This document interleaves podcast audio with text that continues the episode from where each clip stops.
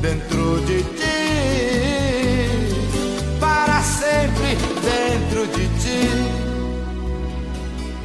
É isso aí, minha querida ouvinte, meu querido ouvinte. Você ouviu agora Vando com Borbulhas de Amor. Daqui a pouco a gente volta com mais músicas para você. E enquanto a gente não volta, não deixe de baixar o Telegram e acessar t.me barra é fogo para ter acesso a muitos conteúdos exclusivos e também participar do podcast com perguntas em áudio. E eu já te contei que não precisa pagar nada. Entra no grupo que eu te espero lá. Este episódio do É Fogo Podcast é um oferecimento da Kings Barbecue, do Carvão IP e de Jack Daniels. Prestigie os nossos apoiadores. Somos apaixonados pelo fogo, apaixonados pelo desafio de domar o fogo e usá-lo como aliado. Eu sou o Rodrigo Peters e é essa paixão e respeito que trazemos para o É Fogo, um podcast de entrevistas onde o churrasco é tratado como hobby, mercado e paixão. Ele é churrasqueiro, pitmaster, campeão brasileiro de barbecue e já, vi e já viajou com a seleção nacional para competir no exterior. Ele que nasceu em Minas Gerais, mas mora no Pará desde os dois anos de vida, Daniel Araújo do Churras de Patrão. Seja muito bem-vindo ao É Fogo, Daniel. Obrigado, Rodrigo. Obrigado pela calorosa recepção. É um prazer estar aqui. Vamos bater um papo aí bem bacana, falar de tudo sobre churrasco, sobre vida, sobre experiências. Estamos juntos. Legal, legal. Cara, para quem não te conhece, Daniel, como você se apresentaria? É, cara, eu sou uh, produtor rural, né? Minha vida é basicamente no campo. Cheguei aqui no Pará na década de 70, né? Trazido meu pai é veterinário de formação, veio transferido para cá e minha vida foi toda aqui, ligada ao campo. Eu sou formado em administração de empresas, é, já fiz um monte de coisa na vida, mas sempre ligada a, ao mundo rural, né? Então, é, algumas algumas é, memórias de infância remetem ao, ao, pessoal de Minas, que a gente viaja muito para lá ainda, mas é, a, maioria da minha vida se passa aqui, a maioria das minhas lembranças são daqui. E nessa atividade é, que eu, eu exerço, né, rural, eu fui para o lado de seleção de gado. Né? A gente trabalha com gado de corte e eu pesquisei muito sobre isso, sobre a criação, seleção de gado, melhoramento de pastagem. Como a gente está na Amazônia, a gente sempre tem que aliar é, preservação à criação, né? E foi esse movimento que me levou a pesquisar, a estudar o mundo do churrasco, porque o churrasco na realidade ele é uma a ponta da minha atividade, né? A gente cria, é, a gente engorda e acabava ali no frigorífico. E a gente, eu quis ouvir, eu quis sentir o que que era na ponta os anseios, para onde o mercado estava se direcionando. Durante uma, uma a minha primeira fase, vamos dizer assim, adulta, é, eu tive a oportunidade de ter uma empresa distribuidora de alimentos. Isso me permitiu também viajar bastante sobre isso, é, sobre, é, função do trabalho, né? Conhecer muitas coisas, conheci frigoríficos na época que eram os melhores do Brasil, frigorífico Bertin. É, a nossa distribuição era de produtos de suínos e aves, né, era a cooperativa Aurora. Então, me deu uma visão de mercado. E, paralelo a isso, sempre a atividade pecuária, ela seguia junto. Então, já no final, já mais para frente, é, a opção de, da atividade pecuária, de profissionalizar isso, de crescer isso, falou mais forte, né? É um negócio familiar. E junto com isso, junto com a experiência de, de comércio, de, de mercado de carnes, eu fui buscar essa ponta, essa informação final. Então hoje eu sou um pecuarista que estudou bastante, estuda bastante, continua estudando toda a cadeia da carne. E a ponta da cadeia é o churrasco. É, é você preparar a, maneira de servir, e o que que o, o mercado está buscando. Foi isso que me trouxe até aqui. Eu sou churrasqueiro por opção. Legal. Você acaba tendo que fazer esse sacrifício de estudar o churrasco também, porque faz parte do seu trabalho, né, cara? É sim. É, é, um, é um, grande prazer, né? É, e, e é, é, muito bem, é muito bem relacionado, é muito ligado ao que eu estou fazendo, É, o churrasco é uma preferência nacional. Então, é, não adianta você é, preparar simplesmente o seu, o seu negócio principal, no nosso caso, a criar o gado, e se a gente está em dissonância com o que o mercado está pedindo, né? Eu tive um grande baque, meu, meu primeiro baque nisso aqui foi em 2017, quando fiz a primeira turma do curso do Barcelos de qualidade de carne.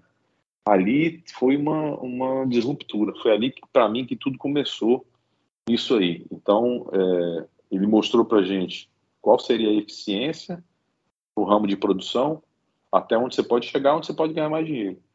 Qual é a eficiência da indústria, qual é a eficiência do varejo e o que que o que que o público, o que que o cliente está buscando. Você poderia se enquadrar em alguma etapa. Né? Ali existiam é, alunos que eram produtores rurais, que eram lojistas, queriam lançar marca própria, é, tinham churrasqueiros. Então, aonde você se enquadra nesse mercado? E ele depois fez uma ligação. Né? Então, se você quer atender esse público aqui, você tem que mexer lá atrás. Isso vai desde a escolha dos animais, inseminação, manejo, o trato, é, aonde ele conseguiu é, trazer essa qualidade para o frigorífico, mostrando o frigorífico que ele pagando um pouquinho mais naquele boi de qualidade, ele ia ter um retorno, porque já tem o um mercado, paga por isso. Então ali foi realmente a disruptura, ali que tudo começou. Sensacional. Cara, e assim, churrasco eu imagino que para você não não entrou na sua vida só pelo trabalho, né? Já era uma paixão, é, você tem memórias de churrasco, você tem uma, uma relação afetiva com o churrasco também? Sim, é, na minha infância, como a gente tinha esse negócio da, da distribuição de alimentos, do comércio, meu pai é, tinha era produtor rural, mas depois ele foi para o lado do comércio de, de, de, alimentos. Existia uma, uma, uma certa confraria, não sei se vou te dizer se é confraria, mas a gente morava numa casa bastante ampla, é, aqui em Belém, e todo final de semana as pessoas do meio ali, da cadeia, iam para lá. Então iam o pessoal de frigorífico, às vezes iam alguns marchantes, né, de açougues, iam pessoal do, do supermercado. E, por sorte, nesse que ligava esse elo, dava liga nesse bolo todo, é, ele tinha um amigo que ele fez, que era pai de um colega do meu irmão de colégio, que o cara era cervejeiro da Serpa, que é uma das grandes empresas de, de cerveja, que é questão de qualidade e tal, que tem no Brasil, e é aqui, na Cervejaria Paraense. E na outra ponta, uma das pessoas que, que, que mexiam com o açougue era mineiro também e excelente churrasqueiro. Então, todo final de semana ia o Ataliba mexer com a, com a parte do churrasco, ia o Schneider levando o chopp engarrafado ou na. Eram uns barris enormes, tinha uma, uma bombinha em cima, era um negócio arcaico antigamente. Mas já tinha esse costume. E eu, assim, moleque, né, 13 anos, 14 anos, o meu serviço era acender o fogo. Quando ele chegasse, o fogo tinha que estar aceso. Então, eu já comecei eu já ficava ali em volta da churrasqueira, já pegando é, essas dicas e já dizia como é que gostava. Na época eu gostava muito de carne torrada, então foi esse esse amigo do meu pai, o Ataliba, que falou, olha, não é assim, meu filho, prova essa carne aqui. Foi me ensinando o ao ponto, o mal passado. Naquela época o churrasco era muito de espeto, né? Aquele churrasco casqueado, que a gente chama. Então botar um salzinho ali e descascando. Eu tenho essa memória daquele tempo. Depois eu fui crescendo e já passei a, a arriscar os meus churrascos. Né? quando, quando é, já tinha 18, 19 anos, comecei a namorar, minha namorada aqui, que hoje é minha esposa, a casa dela também era grande, tal com a nossa, e lá tinha a churrasqueira, e eu já cheguei desbancando o padrinho dela que fazia o churrasco, já assumi aquele movimento ali, né, tinha os, os, produtos que a gente trazia lá da empresa, linguiça, copa lomba, coisa que complementava o churrasco, e daí para frente é, é, eu seguia sendo churrasqueiro da família, mas com o conhecimento que se tinha disponível naquela época, né, não tinha não tinha muita coisa. Quando você tinha alguma coisa diferente, era aquele DVD que circulou depois do Bassi, falando sobre é, algumas maneiras de, de fazer o, o churrasco. É, essa aí é a história minha com a carne, o começo, né? Legal, mas já começou criando ciúme na família da esposa, da namorada, no, no caso. É, na verdade, na verdade, é, foi, foi uma foi um movimento natural, né? Você quer ajudar ali, então como a gente tinha uma essa, esse histórico de uma pessoa que fazia muito bem churrasco, eu cheguei ali e me deparei com algumas situações que é, é, eu achava que podia melhorar, né? E fui me metendo ali, mas rápido cedeu também, não teve problema nenhum. É questão de. Aí vem do ímpeto da pessoa, né? Eu tenho essa, essa questão da, de, de liderar o ambiente ali, de tomar a frente. De... Então, eu queria era isso, era chegar cedo lá e, e desde acender o fogo, que era a minha especialidade, até fazer. E eu vou te falar que a família dela é grande, viu? Então, desde o começo, é, quando eu comecei a participar de festival aqui, nada me assustou, porque lá eram 50, 60 pessoas em cada churrasco. Pô, é verdade, família grande mesmo. Cara, aí você falou que, que queria, em um, em um dado momento, queria estudar mais, se aprofundar mais no churrasco, e acredito que começou é, nesse curso do Barcelos, né? Depois você foi procurar outros cursos, você foi procurar os, outros estilos, como é que foi? É, na verdade, eu fui é, buscar a informação do, do meu ramo, né, da, da, minha atividade, que era a pecuária. Fui a convite de um amigo meu aqui que faz um trabalho belíssimo de melhoramento genético de carne, que é o Altair Bolamar, que tem uma marca de carne aqui na região, faz um trabalho que foi orientado pelo Barcelos né, no começo. Ele me convidou e falou: ah, Daniel, vamos lá, isso aqui é, vai ser bom para gente, bom para o teu negócio. Eu fui. Então, vê bem, fui lá, fiz o curso, aprendi sobre a cadeia da carne, e no final do curso tinha um mini festival, tinha um, uma coisa ali para mostrar o resultado daquilo tudo que a gente aprendeu em dois dias. E quem estava no festival? No fogo de chão, Rômulo Morente. Na defumação estava é, o Panhoca. Falando sobre dry age, Daniel Lee. E assando na grelha, Reinaldo Lee. E a gente tinha a oportunidade de é, subdividir a turma e encostava no balcão ali e ouvia o que cada um tinha que falar sobre o assunto. Então você ouvia, pá, pá, pá, depois ouvia o outro, depois ouvia o outro, e começava um, uma bandinha tocando e você ia é, curtindo o festival e tendo essa chance de, de pegar esses caras assim no começo. É, e aquilo, aquilo também foi um, foi um é, mexeu, né? Abriu, falou, caramba, como é que é isso aqui? É tão simples, coisa que você via, achava que era tão difícil, e de repente está aqui ao alcance da mão. Quando eu saí desse curso, é, me deu vontade de pesquisar mais, de, de, correr tudo que tinha ao meu alcance nisso aí. E aí calhou que, na época, em 2017, começaram a ter algumas pequenas oportunidades de curso aqui na região. Né? Eu fiz um outro curso aqui, esse, esse curso do Barcelos foi, acho que em março, não sei. Mês seguinte aqui, já teve um curso com, com o Fernandinho e com o João, Fernandinho do Churras 366 e João do Espaço Terapia. É, logo depois, teve um festival de churrasco grande aqui, chamado Carnívoros. E eu já tinha um bom conhecimento. É, o Instagram tinha começado a bombar no ano anterior, né? Foi quando eu fiz o meu perfil no Instagram lá, eu publicava muita foto e tal. Então, na região aqui, eu já tinha um certo conhecimento, me chamaram para participar. Logo depois veio o Carnívoros, aí em seguida eu já comprei avião, fui, comprei a passagem de avião, fui na churrascada, ver aí que eu vi o que era realmente é, aquela cena de churrasco, né, se, se criando, se formando, é, já estava, é, já tinha convidados internacionais, aí você começava a ver as pessoas, você só via às vezes na internet, você começou a ver pessoalmente ali, foi, foi muito bacana. E sempre buscando mais informação, a gente aqui montou uma confraria uh, aqui na região chamada Jambu BBQ, que o, o Edivaldo Caribé é um dos, dos uh, presidentes, ou sei lá como é que chama. Então ele me convidou para participar disso aí. E juntou uma turma boa de churrasco e tinha um encontro a cada 15 dias, onde cada um ia lá e mostrava o que sabia fazer. Aquilo ali foi uma troca de experiência muito bacana. Uh, depois o Romulo veio aqui para Belém também, a gente teve a oportunidade de fazer curso. O Reinaldo veio aqui em Belém, tive a oportunidade de fazer curso. É, Bárbaros nesse mesmo ano, em dezembro, eu tive a oportunidade de ir.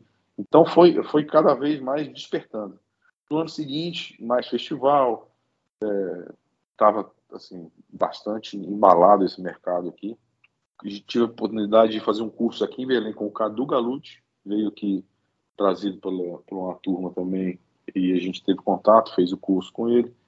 E aí já eu já cheguei num ponto que eu acho que assim o que eu podia de, das minhas pesquisas e do que estava ao meu alcance aqui, eu acho que eu já já tinha estava chegando no limite do aprendizado, né? E eu resolvi buscar aí já informações com é, vamos dizer, o que tinha de melhor na época. Porque já, eu já estava pensando, já estava é, curioso pela defumação, mas é, é, a gente tinha dúvidas desde a operação do pitch, como é que é que funciona isso. Pô, vou comprar um equipamento daquele, de repente, só para assar uma vez a cada sei lá quanto tempo. E aí a Kings lançou aquele curso profissionais. E eu tive a oportunidade, a oportunidade de fazer o primeiro. Né? Corri lá em novembro de 2018 e fiz o curso profissionais da Kings, que também foi outra, aí já foi um segundo, segundo é, abertura de horizontes. É, conheci os equipamentos, conheci a fábrica, já estava lá o Bruno Salomão, estava o Panhoca, estava o Barcelos novamente, daquela, daquela edição. Esses foram os, os instrutores, digamos assim. E aí já era um negócio mais voltado para um negócio, para utilização, para rentabilizar o pitch, para dominar o pitch. Aquilo ali foi muito bacana. E em 2018, é, isso aí já foi no final do ano, né? acabou isso aí em 2018. 2019 continuaram festivais aqui, é, aquela movimentação, os encontros da confraria e tal. E a gente foi atrás de, de estabilizar, preparar, é, tentar treinar. Essa altura eu já estava juntando com o pessoal do Jambu. Eles tinham, é, um dos integrantes tinha um pitch grande na casa dele. Foi até um cara que me ajudou bastante, né, o Diego Carmona. E a gente foi lá nos encontros que tinha defumação. Eu chegava cedo, chegava às 5 e meia, 6 horas da manhã, acompanhava aquele processo todo. E aquilo ali me despertou. Aí já, já de cara, já me, me, provocou a estudar mais, né? Você chegava cedo para acender o pitch, era, era sua função também ou não? Até para aprender a acender. Foi a primeira coisa que eu perguntei, né? como é que acende? Legal. Você joga carvão, toca álcool? Ele falou, não, pô, não é assim não, calma. Então foi, foi ensinar as maneiras, como é que é, você tem que ir acendendo devagar. É um, ele usava um lança-chamas ali, um, ligado a um botijão de gás, ele aquecia, o pitch dele era muito grosso como não tinha muita disponibilidade de equipamento na época, então o dele era feito de um cilindro mesmo de ar, né? Era aquele troço grosso. Então ele, ele esquentava o interior dele com essa chama, depois ia lá na, na, caixa de fogo e acendia um pouquinho da brasa, a coisa ia esquentando, o termômetro ia chegando, e foi ensinando todo o processo.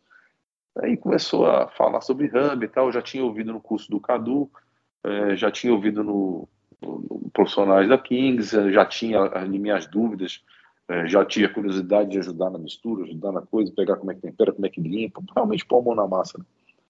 E aí, no, nesse embalo, né, nesse, nesse movimento todo, me aparece o Caribé falando assim: olha, então vamos fazer um campeonato campeonato de churrasco, segundo as regras da, da KCBF. Vai ter inclusive um curso e tal. Em São Paulo, o pessoal daqui, alguns dos integrantes da confraria foi lá fazer o curso. E aí está marcado o campeonato para maio. Puta merda. Nós vamos ficar de fora disso. Isso é um troço que está além da, dos nossos limites. A gente mora longe. Belém, no norte, tudo aqui é difícil. Né? Então, precisa arrumar lenha, ou é, às vezes uma carne diferente, ou equipamento, ou, ou hub, ou molho, é tudo longe. E para a gente fazer qualquer movimento também, estudar, enfim, ninguém aqui é convidado para eventos fora, é longe, é fora de mão. Tendo um campeonato aqui, tem por que não, não participar, né? não prestigiar. Aí eu peguei, corri, estava tendo um outro curso da Kings na, nas vésperas do campeonato, falei, vou fazer esse curso de novo. Aí nesse curso já foi Bruno novamente, aí já foi a Paula e o Betones, né? falando também sobre, sobre a parte profissional, mas eu sempre nos intervalos corria lá e falava, vem campeonato, como é que é? e o hub para usar, e aí tal, e já fui perguntando. Em maio né, de 2019, teve o campeonato aqui, a gente participou, eram sete equipes, se eu não me engano, oito equipes, não sei, tinha equipe de Manaus, tinha equipe de São Luís. Então nós, eu montei uma equipe de amigos, né, de pessoas que, que inclusive já, já estavam comigo nos festivais que eu participava, e a gente fez um planejamento Corri para comprar um equipamento que tinha disponível aqui na época. Pegamos um emprestado do pessoal da confraria, uma Lulita. É, então juntamos dois equipamentos. Só que a gente fez um planejamento bacana, treinamos e fomos, mas assim, mais no intuito de, de realmente de participar. É, de, de, a gente chegou lá A equipe que veio de São Luís veio muito bem montada, tinha profissionais ali, o pessoal já tinha um negócio lá em São Luís, um, um smoke house. Aí o pessoal do Jambu estava competindo, o pessoal de Manaus veio forte, tem o pessoal de Macapá. Falei, ah, vamos participar aqui, vamos ficar no meio da tabela aqui, tá bom. E aí, só que a gente fez o nosso passo a passo, conforme a gente tinha programado, e, e nós ganhamos. Ficamos em primeiro lugar em duas proteínas, né? O, o porco a gente ganhou. E ficamos em primeiro lugar. E aí deu frio na, na espinha, porque o compromisso ali era o seguinte: a gente representar o nosso estado num campeonato nacional. E aí realmente é, é, a gente já, eu já estava levando a sério, a equipe toda estava levando a sério. Aí você começa a olhar para o lado e falar, vamos agora fazer as contas, quanto custa a gente ir, o que, a gente precisa fazer para chegar lá. E assim, é, a gente tem que fazer bem feito. Agora a responsabilidade nossa aumentou muito, né? O sarrafo subiu. E daí para frente a gente começou a pensar só no campeonato nacional. A partir daí até novembro, é, a gente teve curso, é, voltamos a Piracicaba, teve festival aqui. Eu fiz um outro curso do Barcelos em agosto. É, o, o, o Edivaldo Caribé, um pouquinho antes desse campeonato, ele fez um curso aqui em Belém para é, tirar dúvidas do pessoal, né? Então falou sobre defumação em cima das regras, fez uma mini competiçãozinha ali, tinha acho que cinco pits dividiu a equipe, os, os alunos em, cinco equipes, fez uma competiçãozinha, premiou, já deu um sentidozinho a mais. Então, ele sempre fomentando isso. No, no evento que teve aqui em Belém, no campeonato, foi feito um curso para formação de juízes também para a KCBS. Daniel veio aqui, Daniel Lee. Então já estava montado todo o cenário, né? Já estava já tava super inflamado nisso aí. E aí nós passamos o ano inteiro preparando para o campeonato nacional. E aí nós fomos para São Paulo em novembro, aquele nervosismo danado, é, mas sempre cumprindo a nossa programação. Fomos uma semana antes, fizemos levantamento todo da área, fizemos, é, fomos em busca de proteína, porque aqui no, no Campeonato de Belém era, um, era misto, assim.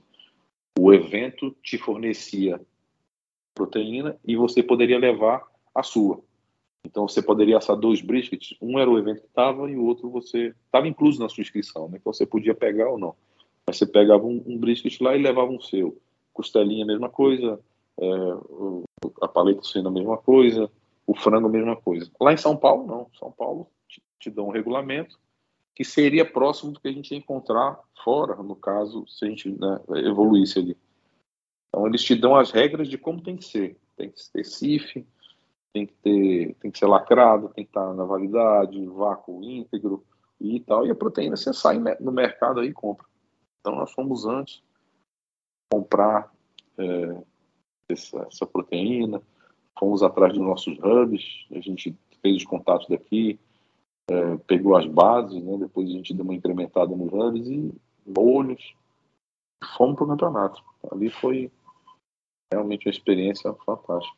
Daniel, deixa eu só voltar um pouquinho na história. Você começou, citou é, por alto que, por estar no Pará, é, tinha um pouco de, de, dificuldade de equipamento, de insumo, até de oportunidade. Eu queria que você falasse um pouco mais sobre isso, assim, é, principalmente no primeiro momento que vocês estavam, é, não só você, mas a galera da confraria, tudo mais, estudando e querendo mais informação. Você falou que é, veio para grandes centros atrás é, de cursos, mas quais são essas principais dificuldades? É, escassez de oportunidades, de equipamento, de insumo?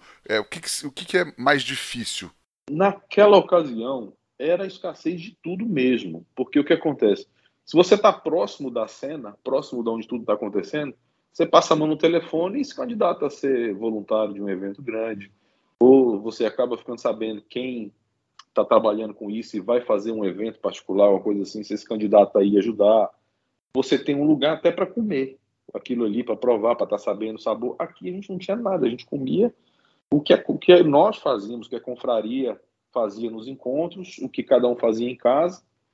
É, e não tinha. Pra você tem uma ideia, até hoje existe uma dificuldade grande de você comprar aqui lenha, porque ela tem que ser regulamentada. Eu não posso ir ali É, é, lógico que dentro de um, de um, limite pela atividade nossa e tal, eu consigo uma coisa de laranja e tal.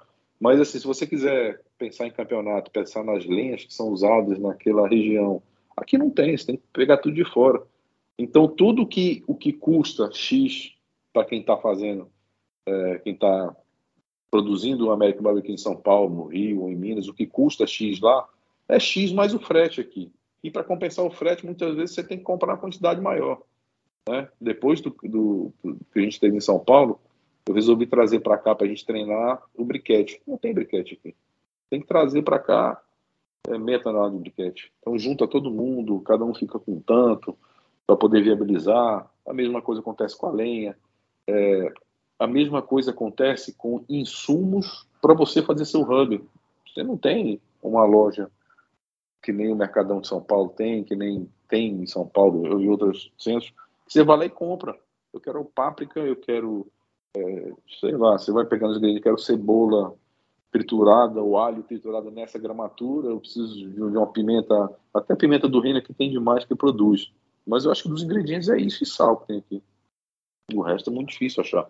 Equipamento, é, você imagino que a dificuldade seja até semelhante, mas o número de equipamentos são poucos, porque aqui você não tem ainda casas especializadas.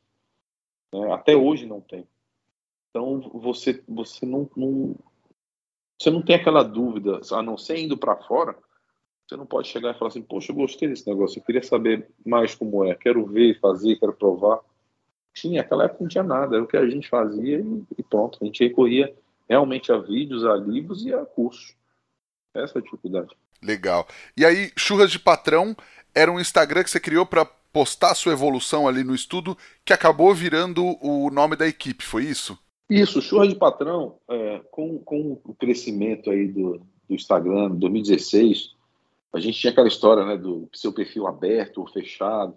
E eu fazia os meus churrascos é, e publicava no meu perfil pessoal ali meu churrasco, uma foto, uma picanha, um negócio ali.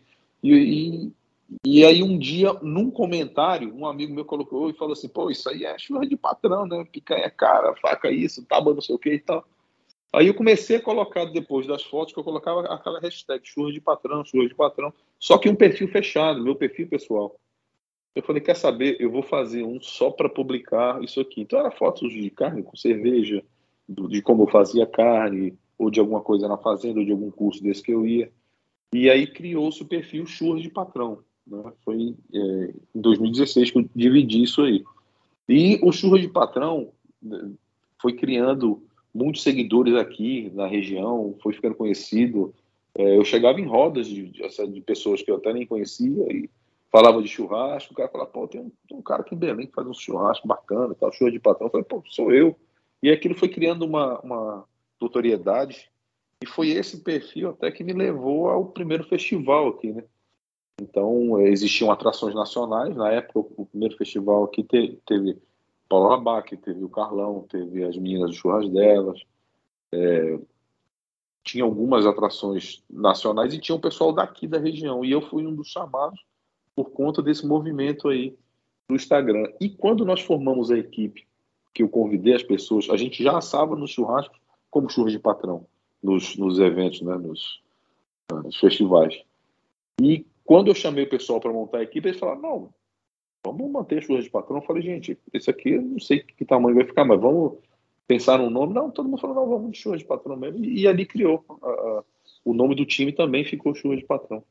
Legal, cara. Pô, sensacional.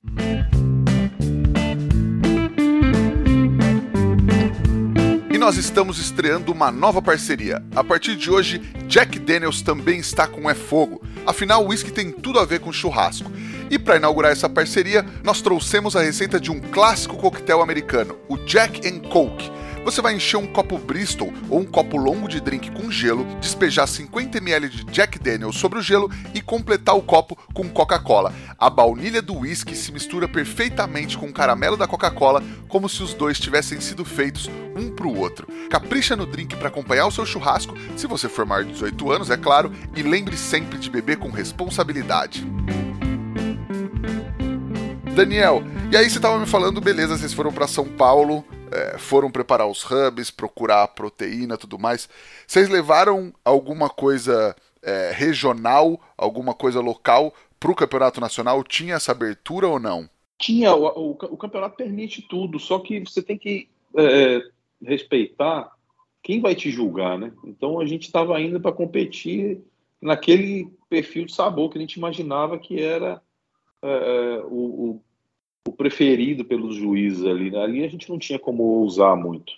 Então a gente foi, é, aprimorou as nossas técnicas, vamos dizer assim. A gente teve tempo para treinar, né? De maio para novembro a gente treinou muito, a gente, a gente assou muita carne aqui.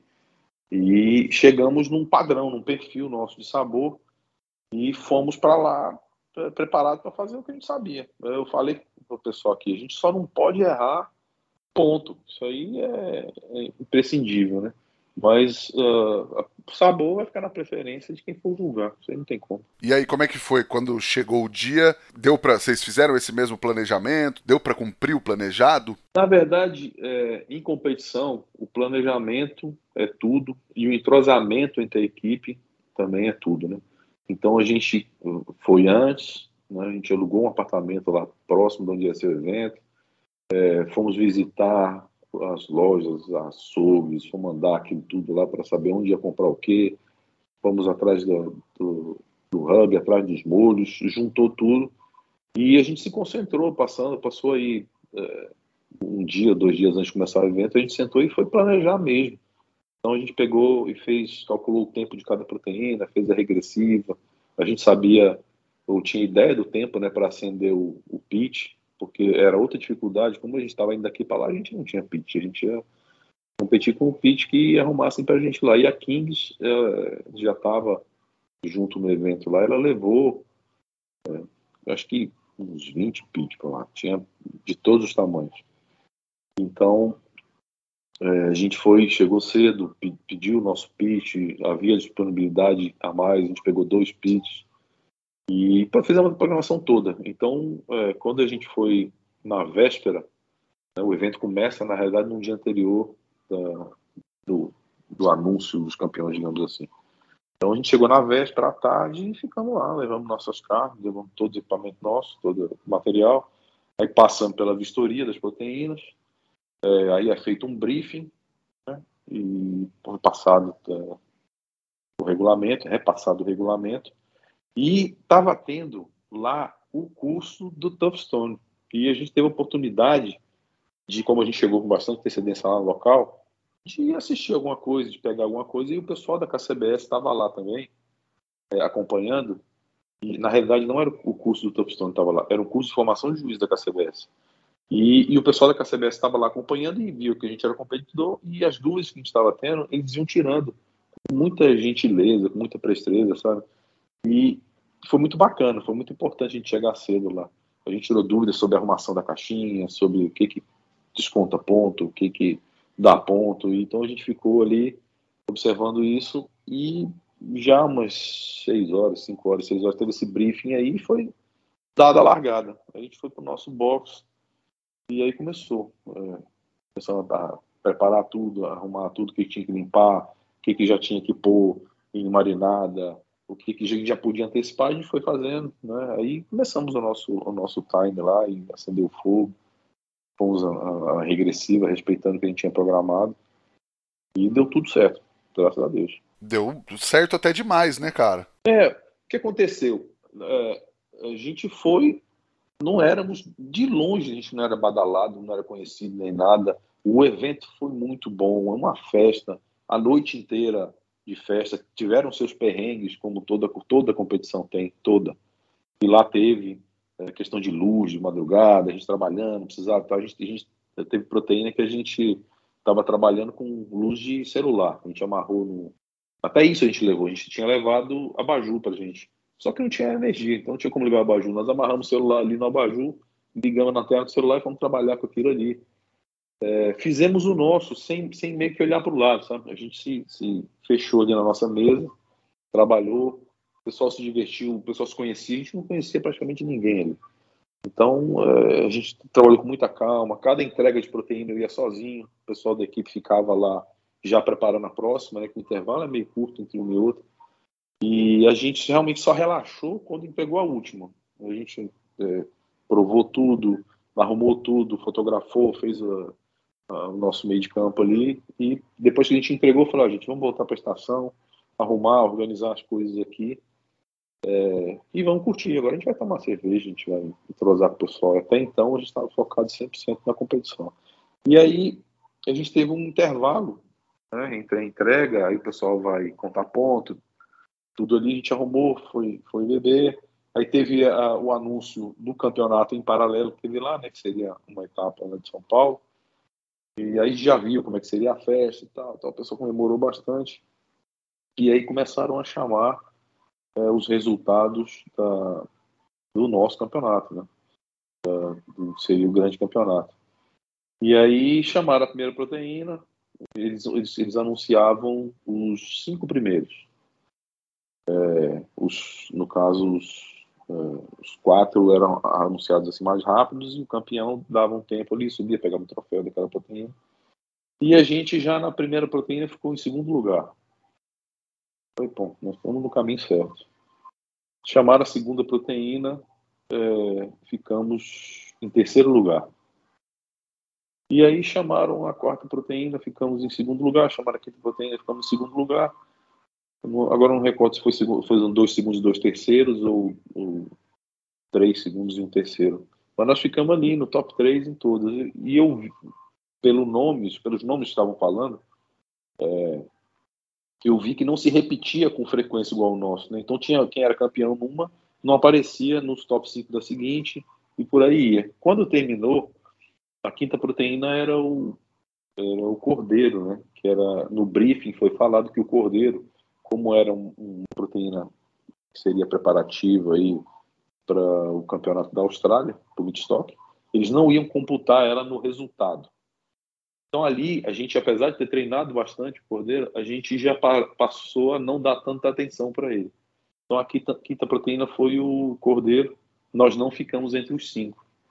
Mas depois, quando eu recebi o resultado, eu vi que nós ficamos em sexto. Quer dizer, a gente não estava longe é, dos cinco primeiros ali. Quando fizeram a, a, premiação individual, né, por proteína, eu já reuni a turma, eu até tenho fotos, vídeos, tal, chamei a turma e falei, a gente, a gente cumpre o nosso papel. Eu não sei matematicamente o resultado, mas nós ficamos entre os três em todas. É, a gente tem chance aí, mas vamos ficar aqui na nossa, né? Deixa o pessoal festejar, vamos esperar o resultado. E ficamos abraçados ali, aguardando é, o resultado final. Então aí depois o Lee falou um pouquinho, o Salomão falou um pouquinho, né? Falou sobre os sonhos e tal, falou um monte de coisa ali. E passaram o telefone pro, o microfone pro, pro Ed, né? Pro Caribé que faz parte da organização. Eu falei, caramba, será? O cara é do Pará. Chamaram ele para anunciar a equipe. E aí ele anunciou a gente. E aí foi aquela festa, né? Foi um misto de surpresa. Para a gente foi uma alegria muito grande. Para quem estava lá foi meio que surpresa, mas a gente sabia o que a gente estava preparado para fazer. E a gente foi e executou, sem olhar para o lado. Né? E, e, deu certo. Ficamos em primeiro lugar, ficamos com uma pontuação muito boa, se comparado com os outros. E ali deu de novo um frio na espinha, porque você estava em novembro, em fevereiro você tinha que ir para o Texas. Como a gente não tinha é, realmente a expectativa, a gente já sabia que a gente ia brigar lá em cima, mas de ganhar assim, é, a maioria dos integrantes da equipe não tinham sequer passaporte. Então, dali para frente, já foi. A gente encerrou um, comemorou um pouquinho e já começou o desafio para o outro. Sensacional, cara. E como é que foi a repercussão é, de uma equipe do Norte ser campeã nacional? Você falou que vocês não eram conhecidos, é, de longe tinha outras pessoas que a galera imaginava que pudesse ganhar tal. Como é que foi é, a repercussão mesmo entre, entre o pessoal, entre a galera do campeonato? A gente recebeu muita, é, muitos parabéns, a gente realmente conheceu as pessoas depois, não, não depois do resultado em si, mas depois que a gente entregou a proteína, que a gente foi interagir, a gente conheceu já algumas equipes e depois do resultado outras equipes vieram conversar com a gente. Tufstone passou lá no nosso, no nosso cantinho lá, ficou meia hora, me deu o livro autografado, a gente falou bastante lá. Então a repercussão lá foi, foi muito bacana. É, é, como te falei, foi um misto de, de surpresa para eles, muita alegria para a gente. E calhou que, como tinha o curso de juiz e o curso do Toughstone no mesmo final de semana, além do campeonato, tinha, sei lá, acho que uns 15, 20 paraenses lá. Tinha uma turma da confraria. Então, foi, foi deu tudo certo. Foi uma festa.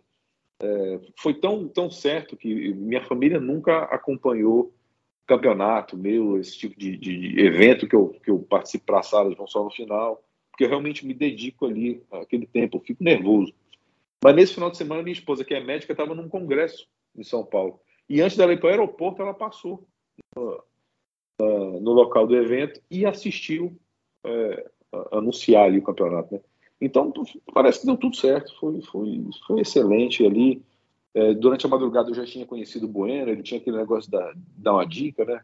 Passou de madrugada, de, de madrugada querendo uma dica. Eu falei, porra, que dica que eu vou dar uma hora dessa aqui, cabeça quente. Eu dei lá minha dica pro Bueno é, Marcinho andando para cima e para baixo com o fonezinho dele lá, a Júlia recebendo junto com o Marcinho as proteínas, que depois foram pessoas que acabaram viajando com a gente para o Texas, né? Mas é, a repercussão, o pós-evento, eu recebi mensagens de um Brasil inteiro, recebi mensagens de, de assim, de, de, pessoas do cenário do churrasco, é, foi, foi, muito bacana. Foi, o, o, depois, esse imediatamente depois, foi, foi bem bacana, foi bem legal. Sensacional, cara. E aí você falou que, bom, ganhando o Campeonato Nacional, vocês ganhavam a vaga para competir também em Houston, é, onde vocês foram, tiveram um resultado histórico. Mas antes disso, eu quero mandar aqui é, a pergunta do Tárcio, que ele mandou pra gente no nosso grupo do Telegram. Olha só. Meu nome é Tárcio e a pergunta é o seguinte: quando competiu em Houston, o que eles fazem na gringa que te saltou aos olhos? E em qual nível considera o barbecue no Brasil hoje? Abraço. Olha, é, de longe, o que mais me saltou aos olhos, talvez seja uma coisa que o pessoal nem, nem considere muito, mas é o motivo pelo qual, é, o quão sério e o quão importante é o, o, o churrasco para eles lá. O evento que nós fomos é um evento campeonato mundial, vai gente do Brasil inteiro, vão as equipes dos Estados Unidos para lá, e é um evento com é, um cunho, com um resultado efetivo, o resultado financeiro que tem lá, ele é voltado para caridade. É um, é um, negócio assim que é, é, a competição não é só, não, essa competição não, não dava prêmio em dinheiro, mas aquela competição era por caridade, né? O resultado daquilo lá é revertido em bolsas de estudo para o pessoal do Texas ali. Então isso me chamou muita atenção, porque era, era o pessoal ia com muito afinco, com muita vontade, é, estruturas que eu vou te falar, nós ainda estamos longe. Viu? É, iam carretas e o cara abria a porta da carreta, tinha uns cinco pits lá dentro, tinha uns cinco tambores, tinha tudo, tudo dele estava lá dentro. Lá dentro tinha uma câmara frigorífica para proteína dele, e descia a equipe dele ali e eles faziam o churrasco. Os outros estavam nas áreas é, disponíveis para eles, montavam verdadeiros estandes, montavam como se fossem uns salões, uns, muito, um negócio muito levado a sério. É, eu achei que eles lá é, realmente valorizam isso. E uma, uma, outra coisa que me chamou a atenção deles lá é que eles são muito participativos, sabe? Eles vinham aqui com a gente, é, trocavam ideia, chamavam a gente para ir lá, queriam dizer o que fizeram nas outras vezes, que eram ali competidores que estavam, sei lá, na décima edição, na décima quinta edição daquele campeonato. Eles, eles trocavam muita ideia com a gente, sabe? Eles queriam saber da gente e eles passavam também muita informação.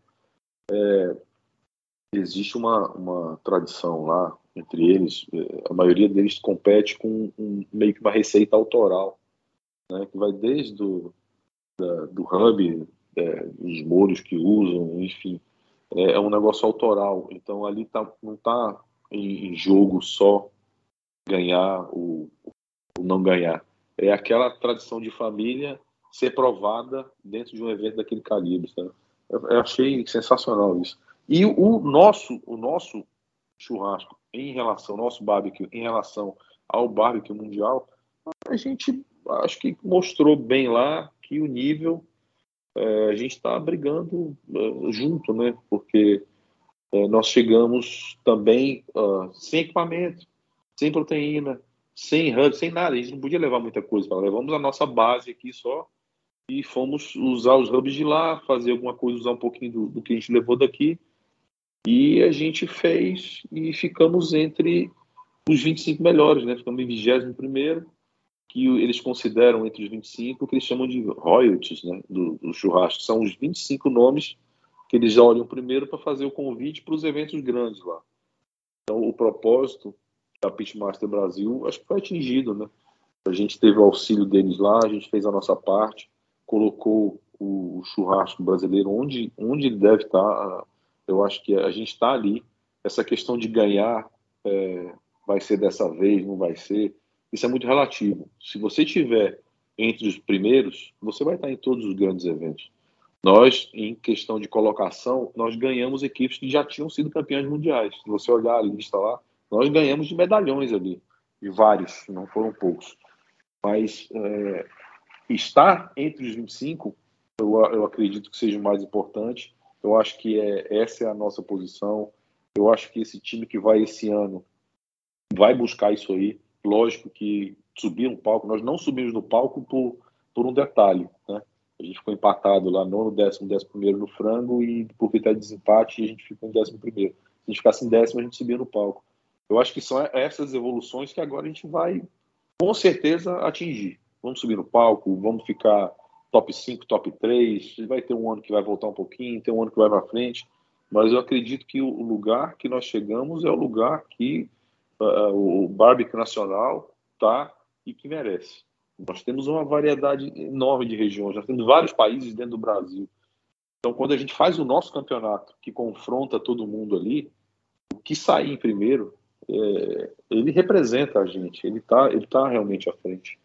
Então, chegar num evento desse esporte e ficar no, no time de elite e ser convidado para todos os eventos, eu acho que é o nosso lugar. Sim, com certeza. Cara, e aí veio a pandemia, é, teriam outras competições, vocês iam participar, não rolou. Agora, com o retorno da, das competições, é, quais são os planos? Pois é, a gente, a gente saiu de Houston né, no início de março. Chegamos do Brasil, tivemos a notícia que no dia 15 de março, o evento é, do TBQ Contest, ele acontece pré-rodeio, né? Então é o maior rodeio do mundo, exposição de gado, tudo lá. Ele ocorre durante 30 dias de março. Quando nós chegamos aqui, nós ficamos sabendo que o evento tinha sido é, encerrado, tinha sido suspenso no dia 15. Ali já era um, um prenúncio de que coisa boa não vinha pela frente. Nós teríamos em maio o pitstock, né? já é, já estava tudo pronto, a gente já estava também olhando documentação por aí, já estava atrás de patrocínio. E nós teríamos em outubro é, o The Jack. Quando nós ganhamos do Brasil, Mr. Loma é, veio e nos deu a carta convite para participar do The Jack. Eu tenho essa carta aqui, nós já tínhamos feito a inscrição da equipe e também estava no radar. Mas aí veio a pandemia, pandemia e, e, quebrou todo, todo o ciclo, né? É, impediu de ter as, as competições. Dois anos, muita água passou debaixo da ponte, né? Teve integrante da equipe nossa que perdeu é, familiar próximo, perdeu pai. É, aí a gente começou a encarar esses eventos é, com, com, outros olhos, dando, dando é, outra dimensão. E o que nós temos agora pós-pandemia é o evento de maio, Midstock Brasil, né, é, que a gente está treinando, a gente está se preparando aqui para. Nós vamos de qualquer jeito, nem que seja para curtir o festival. Nosso intuito é de também aproveitar essa vibe. Isso é um evento grande, um evento mundial que está sendo realizado aqui. É como eu te falei, nós não estamos indo é, com o intuito de ir para defender título ou algo parecido. A gente quer estar tá junto, a gente quer participar, fazer parte dessa história. Então esse é o nosso plano. Nós ainda temos o, é, a vaga para competir pela Pitmaster Brasil no Mistock na Austrália. Né? É, não vai ser esse ano ainda, vai ser, acredito que no próximo, por questões de pandemia também.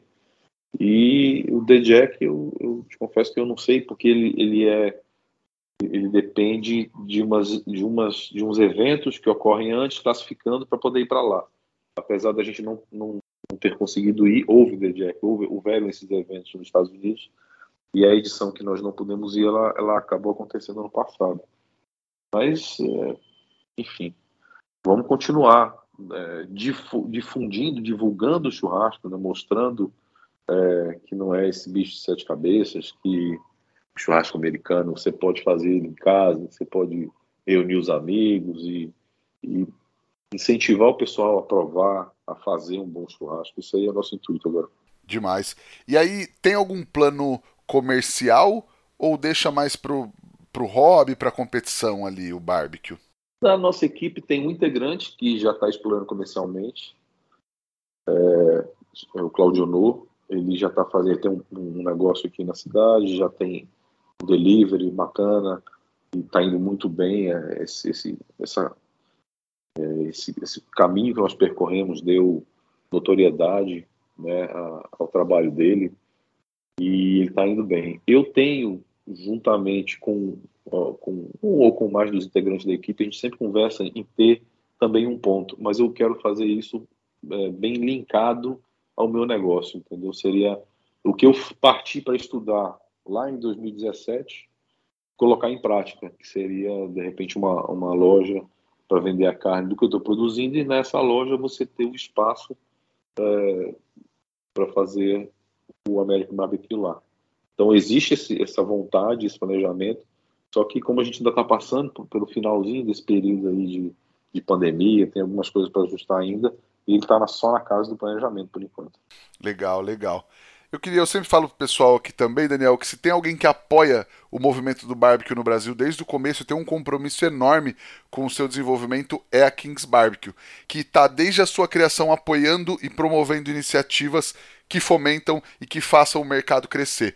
E além disso, ainda produz os melhores e mais eficientes pit smokers do Brasil.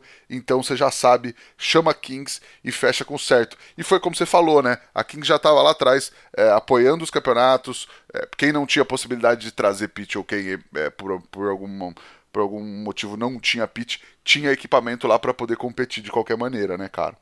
A, a, a, importância da Kings ela, ela foi muito grande no, no cenário. Essa junção, é, ela apoiou quem, quem quis divulgar, quem quis difundir a técnica, ela sempre apoiou. Porque você ter o equipamento disponível, você ter a possibilidade de, de comprar uma empresa confiável, é, e ela promoveu os cursos para ela te fala, ó, o equipamento aqui custa tanto, você paga tantas vezes e ele pode te retornar tanto né, te mostrar isso aí na prática, te colocar pessoas. É, Rodrigo, eu acredito muito em é, skin the game, pele em risco. Você ouvir pessoas que falam, mas sem ter provado ou sem ter mostrado, é, te serve só para te despertar. Você depois procurar confirmar aquela informação. Mas quando você vê pessoas que estão no meio, que vivem disso, que produzem, seja o equipamento, ou seja a, a, proteína em si, que vivem daquilo, você já tem um histórico, é, é, é muito mais confiável. Então, a Kings conseguiu fazer, reunir pessoas do ramo, pessoas que trabalham com isso, ela trouxe para dentro do projeto, faz um equipamento de qualidade, tem equipe de pós-venda, tem.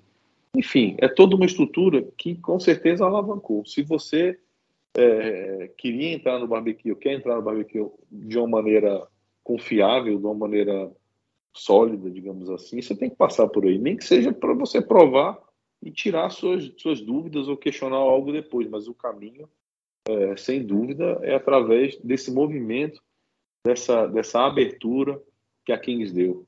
Isso aí é os cursos, canal, os profissionais que estão lá dentro, enfim, eu acho que isso aí ajudou bastante. Essa é a minha visão de quem está um pouco longe da cena. Né?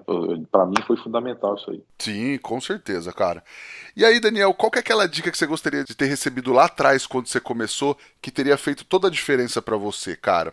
Só que essa dica que o Daniel deu aqui agora você só ouve no nosso grupo do Telegram. É só acessar lá o t.me barra fogo para ter acesso a conteúdos exclusivos do podcast e não precisa pagar nada. Só chegar lá que a gente já está trocando muita ideia, muito conteúdo e você ainda pode participar do podcast mandando a sua pergunta.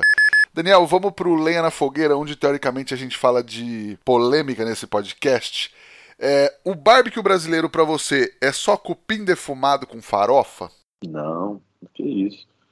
O barbecue brasileiro, ele é a gente usar a técnica com as particularidades de cada região. Né? Como a gente está aqui no, no norte, é, a gente tem uma vasta opção de peixes, por exemplo. Você fazer é, pirarucu defumado, você é, tem várias opções de, de, peixes grandes né, que você pode defumar. É uma opção do bárbecue brasileiro. Quem está mais para o litoral, defumar frutos do mar é, o, eu acho, né, que é o bárbecue brasileiro. Você que tem um restaurante ou que curte muito cozinhar, você defumar molhos ou temperos antes de fazer um molho é o nosso toque dentro do bárbecue brasileiro. Eu acho que o, o barbecue brasileiro é você trazer elementos do American Barbecue, a fumaça, para dentro da sua cozinha. E aí você tem inúmeras possibilidades. Maravilhoso, cara. E aí, vou te fazer a nossa pergunta de um milhão de reais que transforma todo mundo em poeta aqui. O que o fogo significa para você, Daniel? Cara, o fogo, ele é uma opção é, mágica, ela é uma opção de você. O fogo reúne pessoas, ele tem que ser levado, a meu ver, né, com essa, com essa ótica. Você pode marcar uma reunião de negócios ao redor do fogo, tendo uma boa comida, você marcar uma reunião familiar, você convive com a sua família, você vive de um negócio através do fogo, você pode praticar um esporte, que é o que a gente falou hoje aqui, né? Pode competir. Então o fogo te, te abre várias possibilidades. É, vou te dizer que o fogo é, não pode ser também muito, muito, uh, sei lá, fala, ser muito vago, muito amplo, muito. Mas para mim o fogo é uma opção de agregar. O fogo é agregador. O fogo só traz coisa boa. O fogo reúne pessoas e você só se reúne com pessoas que você gosta. E isso o fogo proporciona. Boa. E tem alguma receita, uma dica, um truque para passar para a galera que ouve a gente, Daniel? Assim, é, Receita, receita, eu acho que a gente hoje tem acesso a muita coisa. Eu, eu gosto de falar do seguinte: eu, eu e minha família gostando muito de churrasco, então eu aproveito meus churrascos de finais de semana para já deixar pré-pronto o que eu vou, o que eu pretendo comer na semana. O fogo está aceso ali, então se eu quero fazer um steak, alguma coisa, eu dou só uma selada nele e já guardo para terminar ele na frigideira durante a semana, que eu mantenho esse churrasco aí durante a semana inteira. E quando eu quero fazer alguma coisa também não tem nada pronto, é, eu uso uma estratégia que, que, eu aprendi nesse tempo todo do, controle do fogo, de você levar essa temperatura para dentro da carne. Seria fazer um steak alto, é, você aquecer primeiro no forno, não é numa assadeira que tem aquela grelhazinha em cima. Você aquece ele ali 40 minutos para dar o ponto interno e depois dá um tapa na frigideira ferro fundido, uma frigideira daquela é, ondulada e tá feito seu churrasco. Você pode comer ele a qualquer hora, qualquer dia da semana, numa boa. Legal, cara. E tem alguma coisa para indicar para a galera assistir, ler ou visitar? Pois é, nessa minha caminhada aqui, é, eu, eu, tive um, um, virar de chave também, né? Porque eu comecei a fazer esses cursos. Eu assisti um filme que passava na época na Netflix, eu não sei se ainda passa, se está só no YouTube ou nas outras plataformas de streaming, chamada Steak Revolution. É, ele conta pouquinho da história disso que eu estava buscando, que era você produzir, você levar essa carne para a mesa. Né? Então é, é, uma busca aí ao redor do mundo dos melhores, dos melhores cortes, melhores preparos. Eu achei isso muito interessante. E questão de literatura, é, como a gente estava voltado, como eu estava voltado muito para competição, então eu busquei livros né, mais focados em competição, no caso, livro Tufstone, do Franklin, Marion Nixon, que, que falam de técnicas, né? É, esses livros a gente consegue comprar de forma digital na Amazon, quem quiser é, aprofundar nisso aí. E um livro assim brasileiro, um livro na, na, linguagem nossa que fala muito disso, que eu acho que hoje é indispensável para quem está é, é, da cena do churrasco, ou quem é entusiasta, é o, é o barbecue brasileiro, né, do, do Edivaldo Caribe. Ele fala, ele te dá um conhecimento histórico de origens, te dá várias opções, que às vezes você não tinha nem ideia do, do que fazer ali, é, receitas, parte prática. Eu acho um livro bem completo e de uma linguagem boa e fácil de acompanhar. Legal, eu dei uma pesquisada aqui, porque sempre o pessoal fala do Stake Revolution, ele não está disponível em nenhum serviço de streaming nesse momento. Infelizmente, ele teve por bastante tempo no Netflix, né? Mas hoje não está disponível mesmo. Pois é, talvez seja YouTube só para achar, é, mas procurar com um pouquinho de paciência acha. Eu, eu achei muito interessante, para mim foi, foi, foi bem interessante esse filme. Legal, cara. Daniel, quem quiser te encontrar pelas redes sociais, por onde te procura? É, eu tô na, no Instagram e no, no Facebook como é, Churra de Patrão, tudo junto, é, sem tio, né? E a gente tá lá, lá eu, eu vou mostrando um pouquinho dessa caminhada é, e um pouquinho do que eu ando fazendo hoje em dia. Legal. Pedir pra galera seguir o Daniel lá no Churras de Patrão e seguir a gente também no arroba efogopod, o meu é o arroba Rodrigo Peters underline, tudo no Instagram. E não esquecer de baixar o Telegram e entrar lá no nosso grupo no t.me barra efogo. Daniel, cara, brigadão pelo papo, foi um prazer ter você aqui é, para contar toda essa história e uma história que, além de ser uma história de, de, de, de vencedores, assim, de, de campeões e tudo mais, uma história super legal de uma galera que de repente estava se juntando Pra, entre amigos para cozinhar, para aprender uma técnica e de repente ganhou regional, ganhou nacional, foi representar o Brasil. É uma puta história legal assim e um prazer também falar contigo, cara. Rodrigo, eu que agradeço a oportunidade de poder falar. Espero que o pessoal goste é, dessa história. Espero que ela seja motivadora, né? Você sabe que é, a gente, como tá, como te falei, a gente está longe, mas está ligado em tudo. Hoje, tá, hoje tudo é globalizado, a informação está disponível para todos e, e é, você meter na cara, tudo que vale a pena ser feito, ele deve ser bem feito. Então a gente é capaz de tudo, chegar onde a gente quiser. Então espero que o pessoal goste aí. Muito obrigado pela oportunidade e qualquer coisa, estamos à disposição lá no Instagram, qualquer dúvida que o pessoal tiver, só mandar que a gente está aqui para ajudar. Ah, sensacional, cara. Eu que agradeço mesmo mais uma vez. Queria agradecer também a Kings Barbecue, ao Carvão IP e agora a Jack Daniels está com a gente também. Muito obrigado e agradecer também a você que está com a gente aqui há quase 100 episódios toda semana. Semana que vem tem mais. Brigadão. Tchau.